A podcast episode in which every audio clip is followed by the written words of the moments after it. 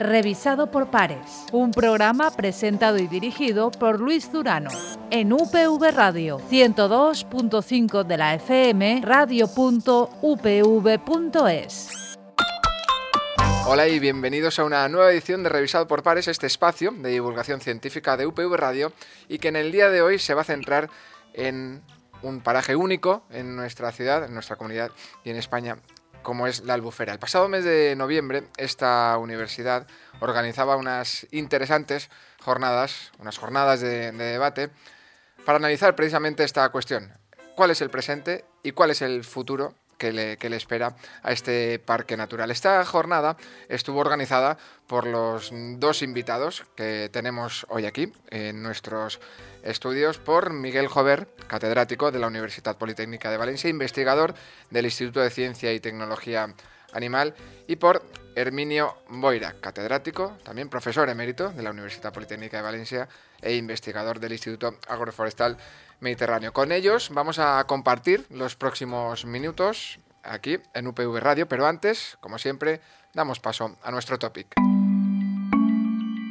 La albufera está en la, UBI. El alarmante descenso de los caudales de los 500 hectómetros cúbicos de los años 70 a los apenas 200 hectómetros cúbicos de la actualidad y en la calidad del agua y la existencia de una gran cantidad de sedimentos en el fondo y en los canales de comunicación con el mar han reducido considerablemente el calado, generando problemas de navegación, de circulación del agua y de entrada y salida de la fauna piscícola. Además, la gestión de la paja del arroz supone un conflicto entre arroz ambientalistas y pescadores, pues si no se retira o quema y permanece en los tancats, provoca putrefacción y anoxia, generando elevados índices de mortalidad de la fauna acuática. Estás escuchando Revisado por Pares.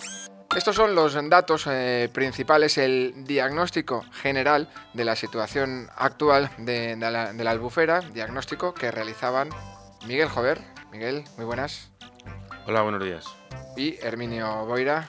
Herminio, muy buenas. Buenos días. Y que vamos a ampliar eh, un, un, poquito durante los próximos minutos y también a debatir cómo desde, la, desde el mundo de vista científico podemos contribuir a ese futuro del Parque Natural de, la Albufera. Pero en primer eh, lugar, Miguel, Miguel Jover, hagamos o ampliemos ese diagnóstico de, de la Albufera. ¿Cómo está la Albufera a día de hoy? Bueno, el, diagnóstico no se puede ampliar porque ya quedó claro cómo estaba, que estaba mal, es decir, está enferma, no como algunos dicen eh, herida de muerte, yo creo que está mal, está enferma, está, tiene una enfermedad crónica, que si no hacemos nada, pues continuará crónica durante muchos años, pero que puede curarse si queremos. Decía en, reiteradas ocasiones, eh, Miguel, has comentado que si los valencianos quieren, tiene solución, si no quieren, no la habrá.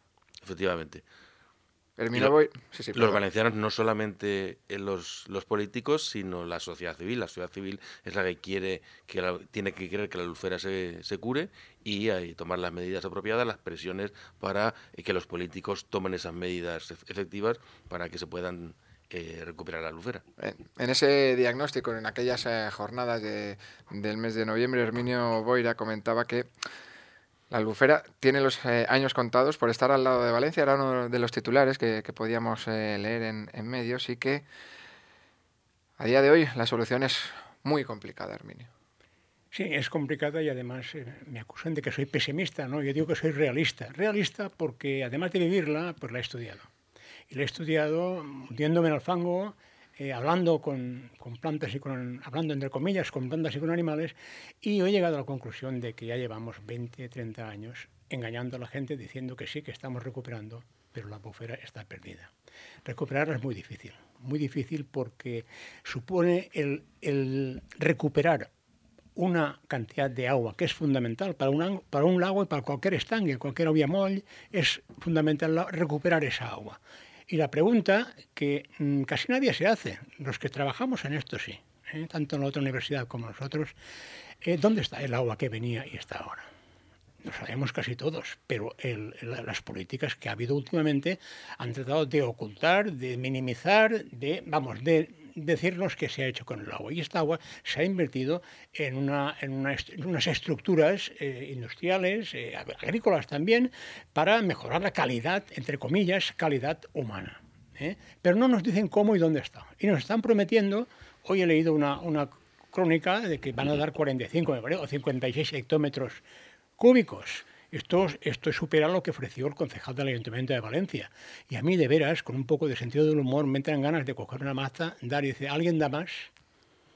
la Confederación proyectaba aumentar, es lo que las últimas noticias son un 20% el agua que, llega a la lufera y ese caudal procedería de la desembocadura de, de Ajúcar. Eh, no sé si eh, también eh, hemos hablado mucho que el aporte es fundamental, o se, se habla mucho, pero que hay acciones previas a ese aporte o complementarias o tan necesarias como, como dicho aporte, Miguel. Bueno, el agua es fundamental. Como comentaba Herminio, antiguamente, antiguamente hace décadas, llegaban 400, 500 hectómetros cúbicos y no llegan al, caudal ecológico mínimo que establece el plan hidrológico de 210, con lo cual tiene que, tenemos que reclamar más agua. Pero no solamente es eso, hay eh, una cantidad de vertidos en toda la zona oeste que, que, provienen porque el, el, colector oeste está ya eh, saturado y bueno, esos, esos contaminantes eh, llegan. Es decir, podemos traer agua nueva, pero si no paramos esos contaminantes, pues bueno, mm, lo tendremos fatal porque la lucera continuará con, con esos contaminantes, con ese estado de eutrofia y no podrá ir, ir para adelante. Y además, el tema que hemos defendido muchos técnicos del Politécnico, que es el tema del dragado. Es decir, mm, si en una, en una eh, cubeta sucia echamos agua limpia, pues bueno, pues algo hace, pero no, no es la solución. Durante 40 años hemos estado sin dragar y, bueno, la solución, y, el Estado no ha mejorado, ha mejorado uno por mil, bueno, vamos a, decirlo, pero no va a mejorar. Es decir, si no quitamos los, sedimentos, entendemos que no va, no va a mejorar. ¿Se puede dragar la lufera, por tanto? Técnicamente se puede, pero no hace falta grabarla, eh, dragarla en toda su extensión. Es decir, de hecho, los colegas de, ingeniería cartográfica mm, están pendientes de un proyecto para evaluar cuál es la potencia de los sedimentos en la lufera. Hay zonas en las que hay más corriente y no se acumula tanto sedimento, pero hay otras, como las golas, las golas es obligatorio dragarlas, eso no admite discusión. Y luego algunas partes eh, en las riberas del lago, que al no haber corriente, pues acumula mucho más sedimento y las barcas es que no pueden ni pasar. Pero primero dragado, después aporte de agua. Mm, o a la vez. Una cosa no va sin la otra. Herminio. Yo creo que primero es el aporte de agua, porque recuperaríamos ciertos nichos con la vida primitiva, con lo que es la base de la cadena trófica, y poco a poco con el dragado. ¿Cuáles serían, por tanto, las eh, intervenciones más inmediatas, Herminio? Es o más eh, necesarias. Que obviamente que digan que efectivamente no hay agua, o que sí que hay agua. Ojalá dijeran que hay agua, porque automáticamente yo creo que mucha gente se pondría a tragar, a medir de forma desinteresada. El problema es el agua y lo ha sido desde los años 80 lo ha sido porque yo lo he vivido de cerca. Los, los programas que hay, por ejemplo, de los tancats, perdonadme, que, que, es que es una cosa que para mí es paradigmático de cómo están engañando a la gente. Los tancats que, hicieron la Confederación, yo al principio estuve en ese proyecto, era inviable totalmente. Era inviable. Y les dije, y ojalá me equivocara. En la presentación estuve yo con la ministra y con todos los representantes. Les digo que era inviable. Ojalá me equivocara porque os pediría perdón, y, pero, pero llorando de emoción porque habría vida en el lago. Y están diciendo, cierran están diciéndonos que aquello depura la bufera. Si depura la bufera, ¿dónde está? Es que no lo vemos. Quiero decirte que es, que, yo creo que hay que hablar ya claro y decir, ya está bien de que, la gente... Engañan a la gente que no tiene, no tiene conocimiento ni información para comprender lo que es el medio ambiente, para comprender que es un parque natural, el valor ético, el valor cultural natural para una región como la nuestra de un parque natural. No solo la bufera, hay otras cosas. Y entonces, ¿qué pasa? Que tú la verdad la sabrás si hablas con un viejo eh, agricultor o pescador de Plamar o de Sollana de Sueca, hablas con ellos y te lo dirán de una forma maravillosa. No saben por qué, pero te lo dirán. Pero los demás que los engañan. Evidentemente es una cosa, una realidad que a mí me gustaría esto, que, los políticos nos invitaran a un debate, a un debate público, sí. Y, claro, cuando los que tenemos de trabajo detrás de esto podemos hablar con cierta con cierta seguridad y además con, con cierta también duda, porque no, con veritas. ¿eh? Eh, yo siempre digo lo mismo, yo me puedo equivocar, pero ojalá me equivocara porque recuperaríamos la vida. Incidíais eh, en esta búsqueda de, de, soluciones consensuadas, incidíais e incidís siempre que, que hablamos y habláis públicamente del tema de la necesidad de una comisión científico-técnica para, para el parque. De, la ciencia tiene respuesta, a, los problemas y aporta soluciones a esos problemas de, de la albufera. Es básica para ese consenso, para esa acción social también de, la ciudadanía, Miguel? Sí, sí. No, la ciencia y la tecnología tienen soluciones, claro, pero las soluciones las se pueden proponer, pero que las tienen que ejecutar, ejecutar son las administraciones. Y las administraciones son las que a veces están paradas y no ponen todos los medios mm, económicos y de ímpetu para que se lleven eh, a cabo. Bueno, yo creo que eh, desde que hicimos la jornada y desde que hemos eh, hecho todas estas intervenciones y en las charlas que hemos dado, yo creo que algo se ha empezado a mover. Y de hecho, bueno, no hay día que no pase que en la prensa aparezca algo de la lucera, es decir, ya empieza a moverse, por lo menos mm, están preocupados y están intentando eh, subir un 20% los caudales, eh, intentando hacer alguna actuación, porque la sociedad se lo está demandando. Con lo cual, bueno, la sociedad demanda, pero los científicos lo que tenemos que es aportar soluciones consensuadas entre, entre todos. Y eso, pues creemos que tiene que ir dentro de las comisiones que tiene que haber en la Junta Rectora del Parque. Ya hay una comisión nombrada, que es la Comisión del Agua, que no se ha, no se ha reunido ninguna vez, pero pueden haber otras. La Comisión del Agua no va a estudiar, por ejemplo, el tema de los dragados. Podría ser una solución que la Politécnica organizase una comisión de dragados, como hicimos en, en aquella jornada, o una comisión para mm, estudiar la calidad del agua de las, de las eh, estaciones depuradoras. Es decir, mm, hay que eh, reunirse y hay que hablar y hay que consensuar. ¿Cómo podemos salvar la flora y fauna de, de la albufera, Herminio? Sencillamente es leer y comprender qué es la vegetación de un lago o de un o de una o de un, de un paraje que, que como el paraje de la albufera. Pues sencillamente es una vegetación de agua yo lo conocí pues de pequeño de agua y el agua tiene unas condiciones limitantes para la vida en el agua que es fundamentalmente el oxígeno y la y la turbidez. El oxígeno es necesario eh, eh, mesurado con equilibrio porque allí hay varias especies de fitoplancton y sobre todo la luz la luz a entrar porque viven de esto de, de hecho eh, yo siempre he dicho que eh, siempre, siempre he dicho, bueno, los, lagos, por ejemplo, de los Alpes, aquello cuesta mucho de... ¿Por qué? Porque está muy profundo, la, luz no llega a más de dos metros. Aquí sí es un lago precioso, llegaba a dos, dos metros y medio, arena además, venía del mar, y ahí era una maravilla porque todas las, plantas se desarrollaban perfectamente, sobre todo las asperellas, las, las charas, caras, netellas y todas estas especies que eran la base, era el simulacro o era el paradigma del mar de los regazos, pero en un lago como la albufera. Allí era, la edificación. Hace falta recuperar la, flora, la flora acuática. Y la flora palustre hay que controlarlo. La flora palustre, yo veo opiniones que digo, ¿cómo es posible que esta gente esté en el jardín del parque? Opiniones de que te hablan de la, de la NEA como una planta acuática. Oiga, mire, la NEA no es acuática, es palustre. Y hay muchas diferencias. ¿Me entiendes? Quiero decirte que es otra la flora. Y luego, obviamente, la fauna.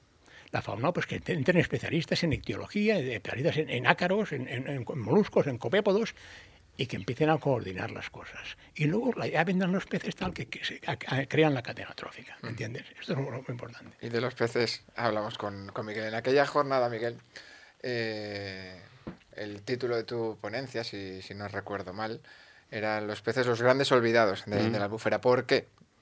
Porque como no se ven que están bajo el agua, pues no han sido olvidados, no solamente los peces, sino todos los organismos acuáticos, es decir, los que viven bajo el agua, igual que las plantas acuáticas están bajo el agua y no se las ve, también han sido las grandes olvidadas. ¿Y cómo se puede revertir ese olvido? Bueno, recuperar el fondo y agua de calidad, porque si no, eh, como ha dicho el profesor Herminio, la luz no llega y no puede haber desarrollo de vegetación acuática, y esa vegetación acuática es básica para que se desarrollen las cadenas tróficas de gambetas, microcrustáceos, que, pequeños peces que son la base alimentaria de las especies nobles que desaparecieron y que están olvidadas, que son las anguilas y, las, y los de barro, las, las lubinas. ¿Se puede recuperar, Miguel? ¿El qué? Esos peces olvidados. Bueno, los peces olvidados sí, las anguilas y los yobarros están.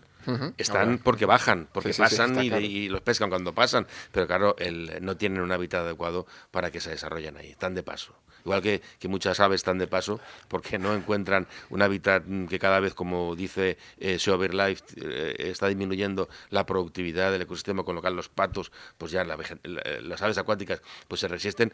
Igual pasa con, los animales acuáticos, peces, etcétera, que no encuentran un hábitat adecuado. Pero lo que está claro, y de vuestras intervenciones se, deduce, es que con esa intervención de especialistas en cada uno de, los campos, Herminio, la albufera sí que tiene solución, sí que tendría solución. Sí que tiene solución, claro, pues sí hay gente que hemos trabajado, yo me acuerdo, y la tengo que nombrar porque era una persona de veras para mí maravillosa, que era eh, Rosa Miracle. Era una ecóloga y teníamos muy buenas relaciones y es que sufría por lo que estaba pasando, y te, hablo de los años 80-85 sufría por lo que estaba pasando en el lago, por las cosas que hacían, por, las, por los, los, parques industriales que estaban en el agua, y me llamaba, pero claro que tiene solución si, se le da lo más importante que es el agua. Y luego unir a esos técnicos, que son gratis además, técnicos y científicos de las universidades, que son gratis. Porque a nosotros nos llaman, oye, que hay que salvar la bufera. El, poco conocimiento que yo pueda tener lo tenéis ahí. ¿eh? Porque es que ha dicho él de los peces y al final ha nombrado las aves. Es una pena ver las aves este año, mm, las pocas que hay por la bufera, eh, caminando por el fango y por los tocones de barro y por los caminados cuando son palmípedas, tienen que nadar en el agua. Y tú ves cómo caminan, ah, si, amas las buferas, ves aquello, se te parte el corazón. El pobre pato apoyándose en la, y, y cayéndose por el daño que se hace, las pocas que hay. Eh, claro, pues te entra una es algo de veras difícil de explicar. Difícil de explicar porque dices, estarían aquí si hubiera una lámina de agua, estarían en su casa como antes, que celebraban cada fiesta entre ellos, se saltaban entre ellos, se picaban, se volvían allá y tal. Y como tenía el poeta, y todo con, el, con su único Dios, el azul del cielo. y otra de las cuestiones, Miguel, eh, que siempre nos apuntas, es que hay también hay un conflicto entre arroceros, ambientalistas y, pescadores. La gestión de la paja del arroz, eso, ello influye también en, la albufera. ¿De quién depende la solución de, dicho conflicto, Miguel? Bueno, yo, yo, creo que no hay un conflicto, es decir, hay diversos intereses y en determinados momentos esos intereses se, rozan. Y en el tema de la paja es uno de ellos, es decir, la paja cuando se queda y se pudre en los, en los campos de arroz, si no hay renovación de agua, es decir, pues se eh, genera pues unas aguas negras que se han visto en fotografías en el último informe del, del Parque Natural y ocasiona mortandad de truchas, de truchas, perdón, de, anguilas y de peces. Esto es lo que no puede, lo que no puede ser. Es decir, hay mm, técnicas para que, para que esa paja no ocasione estos, estos desastres. Es decir, el, parque mm, eh, dice que la paja no se, no se queme, sino que se, que se retire. Mientras no se le dé un valor a la paja retirada, pues vamos a tenerlo difícil porque supone eh, un coste. Mm, quemarla en aquellos tancats, en aquellas zonas que tienen difícil acceso, pues bueno, ha sido una solución de compromiso durante los últimos años y que la propia Consellería mm, autoriza lo suyo, sería buscarle un valor añadido. Bueno, ahí, eh, de hecho, mi departamento también está trabajando en ese tema, buscando eh, formar de, de eh, baja para alimentación animal, pero tenemos uno claro, es decir, tenemos el aprovechamiento energético, es decir, esa paja puede dar lugar a plantas térmicas o a plantas de, de biogás que pueden eh, generar una, una, una energía eh, muy importante. Aquí tenemos un, anteproyecto que hizo un compañero de la, de la universidad y que se podía dar energía a una, una ciudad de tamaño, de tamaño medio, pero también hay quien dice que con la paja de la lucera se podría generar todo el biogás que gastan los autobuses de Valencia, con lo cual, mm, y además con fondos europeos para las infraestructuras. Entonces, claro, lo que ocurre es que, bueno, pues que en muchas ocasiones lo más fácil es quemar. a, la, agricultura más fácil es quemar, pero claro, también tienen que hacer un esfuerzo para, para eh, eh, eh, que sea una cosa consensuada con toda la ciudadanía. Entonces, bueno, la, alternativa de sacarla y tener un aprovechamiento energético, yo creo que al final podría ser interesante. También habría que facilitárselo al agricultor. Evidentemente. Evidentemente. Vamos a ir cerrando y lo vamos a hacer con, volviendo más o menos al principio, Hablábamos, o hemos estado hablando en estos minutos del punto de partida de esta tertulia, que es aquella jornada de, noviembre.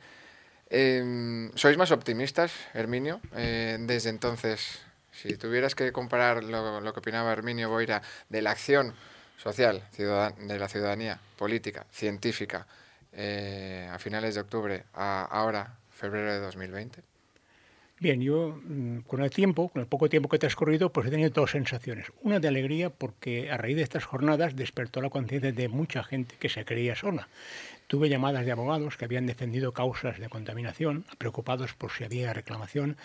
Tuve palmadas en la espalda de gente, de, agricultores, porque veían que defendíamos una cosa que era natural y ellos no tenían. Tuve muchas. Eh, y luego tuve un escenario que es el escenario de la reacción de los, de, los políticos. No me ha gustado nada. No me ha gustado nada porque son palabras, palabras, parole, parole, para mantenerse como están. Si me hubiera salido alguien que me hubiera dicho, mira, tenéis razón, el agua la, desviamos para esto, para aquello, para aquello, yo más o menos sé de qué va, y me hubiera aclarado, y a partir de ahora vamos a, por la bufera, yo diría adelante.